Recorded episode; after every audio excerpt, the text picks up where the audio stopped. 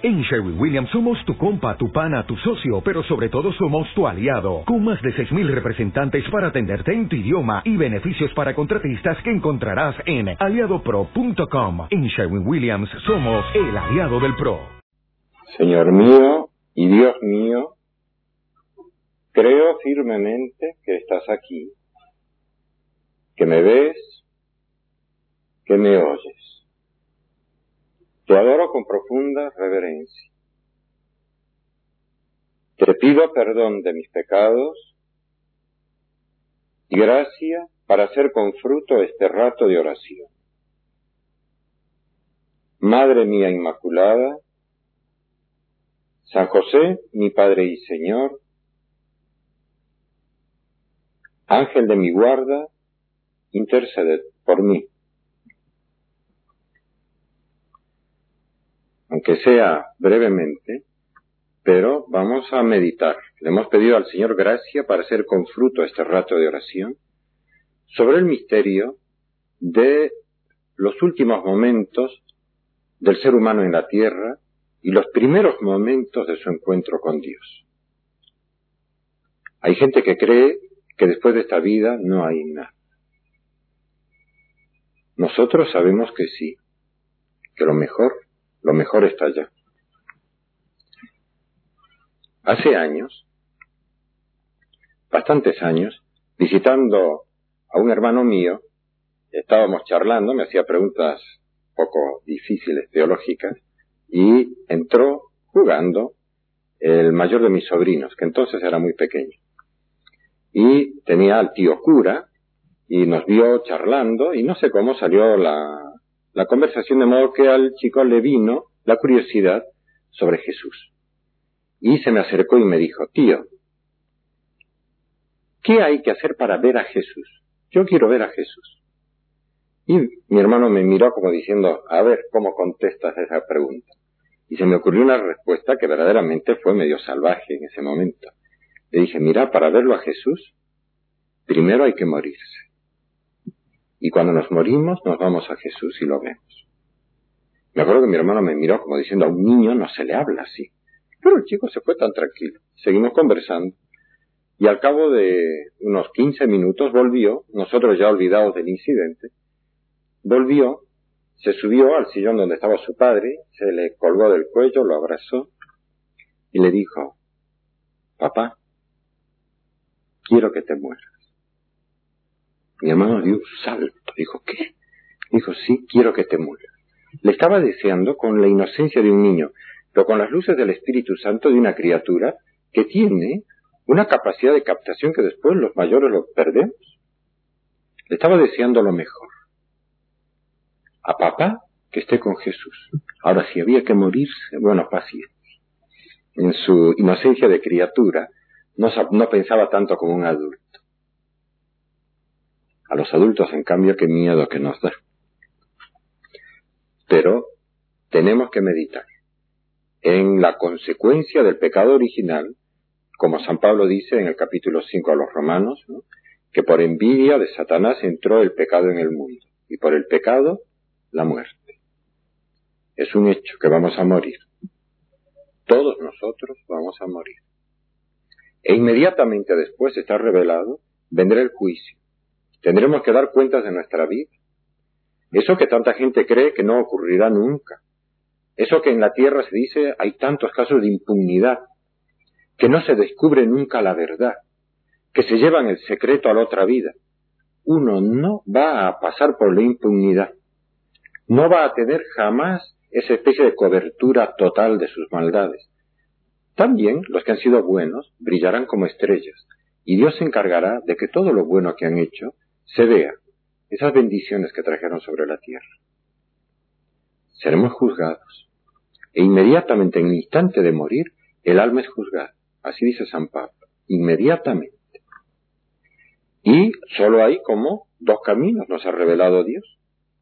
Todo en el catecismo está muy bien resumido. O la condenación eterna en el infierno, que no es una metáfora, aunque mucha gente que no cree hace años, en 1982, Marita Carballo, que es una señora especialista en encuestas y en estadísticas, publicó en Buenos Aires lo que los argentinos pensaban sobre Dios, cuántos creían en la existencia de Dios. La respuesta fue muy modesta. Solo un sesenta y pocos por ciento creían en Dios. ¿Cuántos creían en el infierno? Un treinta por ciento. No ha sido todavía muy evangelizada nuestra cultura. No hemos leído bastante la Sagrada Escritura con ojos de fe. Existe el infierno. El apartamiento total de Dios, eso está revelado. Y es bueno saberlo. San Agustín decía, el que te avisa que te va a golpear no quiere hacerte daño.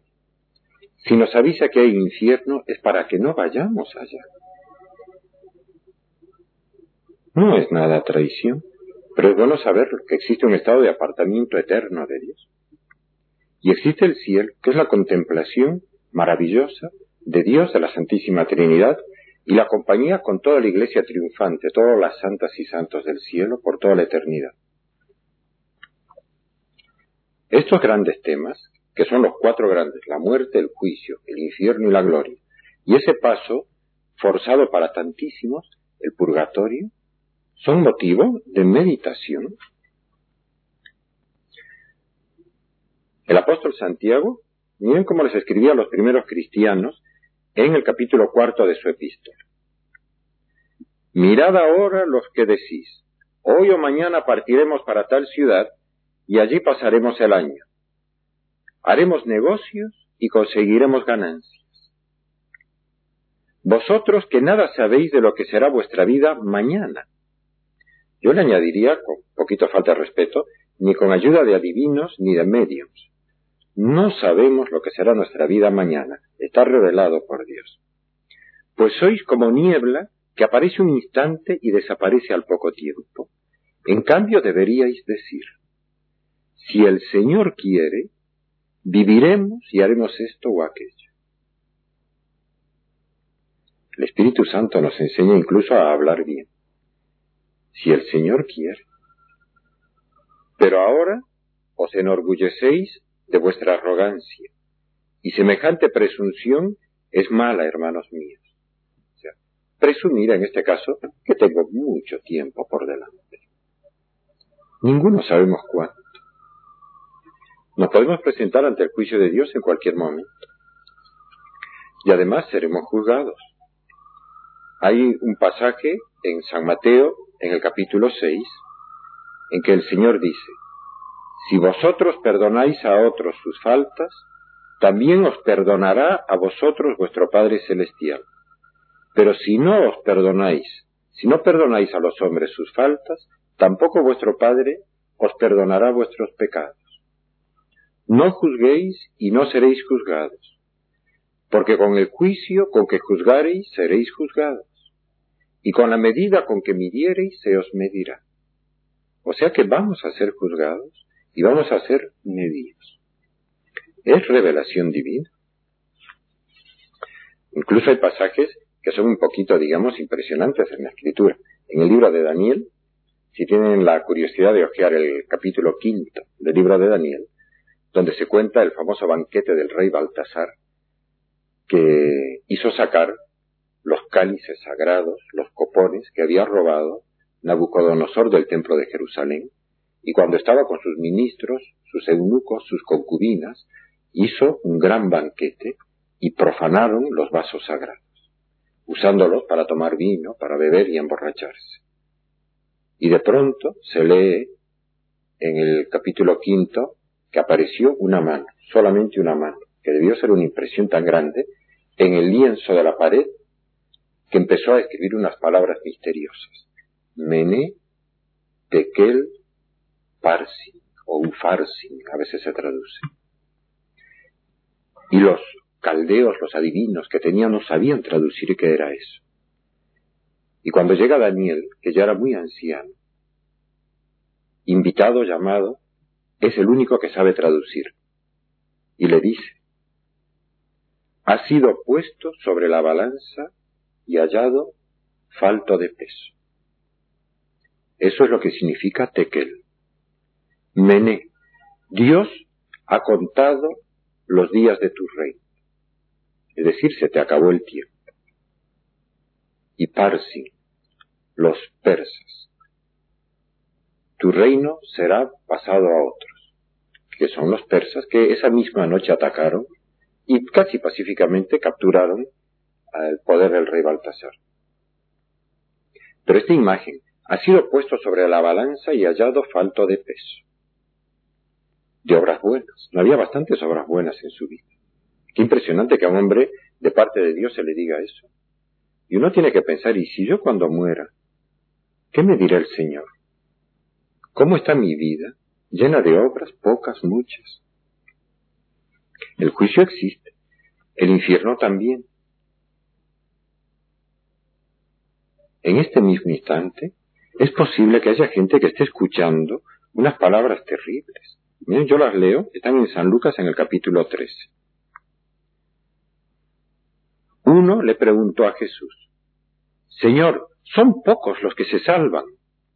Que la pregunta misma ya demuestra cómo era el que preguntaba, ¿no? Estaba angustiado probablemente. Y él les dijo, esforzaos por entrar por la puerta estrecha, porque os digo que muchos intentarán entrar y no podrán.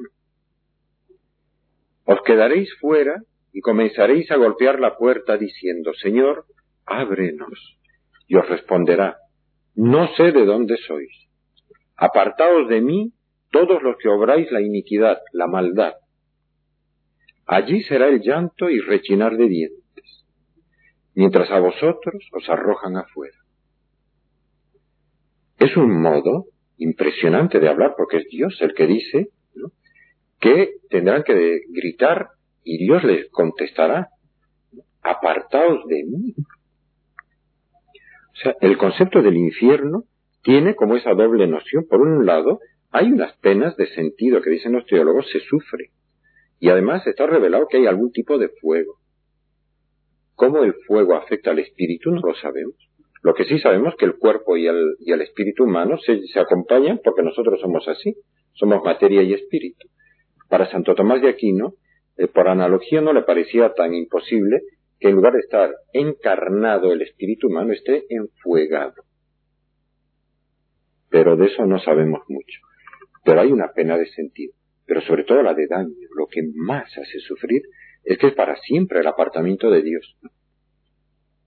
El santo cura de Ars decía que necedad se vuelve a repetir en la vida del hombre muchas veces por esa especie de desprecio a lo que Dios nos ha dicho, el pecado de Esaú que vendió su primogenitura, su herencia, por un plato de lentejas, por un gusto, por unos dólares, por unos millones de dólares, por una mujer que no es la que Dios creó para uno, por un poquito de prestigio, por salir en los diarios, por un poco de fama, por adquirir un poder tan pasajero que hoy está y mañana se fue. Hay gente que arriesga lo que no es más que el comienzo de su vida. Este momento, que esto que dice que Santiago, que no somos más que como una niebla que aparece un instante y desaparece al poco tiempo. Nuestra vida en la tierra, la verdadera vida a la que estamos destinados, a la vida de Dios eterna, con todos los que queremos en el cielo, nos la jugamos a veces por estupideces. Pero no quería hacer tanto estas consideraciones como pensar en algo que sí decía el Santo Padre en una de sus homilías para los jóvenes universitarios en Roma hace años. Quería hacer esta consideración, el Papa que la vida humana está revelado que es paso. Está relacionada con la palabra Pascua, la palabra pasar, Pasja, que es un paso. Y el Papa decía, esta vida no es un conjunto que se encierra de modo definitivo entre la fecha del nacimiento y el de la muerte. Eso que se ve en las lápidas de los cementerios. Fecha de nacimiento y fecha de muerte. Ahí está todo lo que ha sido esa persona. No, no se cierra ahí. La vida humana está abierta hacia la realización última en Dios. Cada uno de nosotros, de algún modo, es consciente del hecho que el hombre no está contenido completamente en estos dos límites y que no puede morir definitivamente. Demasiadas preguntas no pronunciadas, demasiados problemas no resueltos, se detienen en el momento de la muerte de cada hombre. En un determinado momento, la muerte detiene todo esto. Pero Cristo nos ha enseñado que la vida es un paso. Es pasar no solo hasta la frontera de la muerte, sino hacia una vida nueva. La cruz es también la cuna del hombre nuevo. Estamos pasando por esta vida hacia Dios. Es maravilloso pensar eso. Iglesia peregrina de Dios. ¿Qué significa? Estamos caminando hacia Dios. Los peregrinos no tienen morada permanente acá. Pero además, añadía el Papa, está revelado desde la escena de Adán y Eva, que Dios les prohíbe tocar un árbol, les prueba la obediencia, que la vida humana es una prueba. Y dice así el Papa, Jesucristo ha enseñado con su palabra y también con su propio ejemplo que la vida es una prueba. El hombre ha sido creado para la prueba y ha sido llamado a la prueba desde el principio. Es necesario pensar profundamente en esta llamada al meditar los primeros capítulos de la Biblia, particularmente los tres primeros. Allí se define al hombre no sólo como un ser creado a imagen y semejanza de Dios, sino al mismo tiempo como a un ser sometido a prueba, la prueba de su pensamiento, qué es lo que uno realmente piensa, la prueba del corazón, qué es lo que uno realmente ama, y de la voluntad, la prueba de la verdad y del amor. Cristo confirma este significado de la vida. La vida es la gran prueba del hombre. Somos todos gente que nos estamos sacando 10 o estamos sacando cero en esta prueba por la que estamos pasando en estos momentos. Si soy capaz de perdonar. Además, dice la Sagrada Escritura, esto al Beato José María le gustaba mucho decir, que el hombre fue creado ut operaretur, para que trabajara. Buena parte de esta prueba es saber si yo soy capaz de trabajar muy bien y santamente en este tiempo que tengo en la tierra. Tener la cultura del trabajo bien hecho, por amor a Dios y por amor al prójimo, porque puedo sacarme cero ante Dios. La vida humana es verdaderamente breve, tiene una importancia inmensa. Y como dice el catecismo de la Iglesia Católica, el hecho mismo de la muerte nos recuerda que debemos vivir con una especie de sentido de urgencia. Llegar a ser santos, haber amado mucho, haber servido mucho a los demás, para presentarnos ante Dios con las manos llenas. Yo tengo un recuerdo de infancia con un hermano mío que vimos una película que no recuerdo el nombre de la película ni el argumento, nada, solo recuerdo una escena, que es un auto que iba a gran velocidad por una carretera, iban un hombre y una chica, y hay un accidente. Y la chica aparece tirada en el suelo, en el asfalto, muriéndose, medio destrozada, y decía unas palabras que yo, como chico, no las entendí.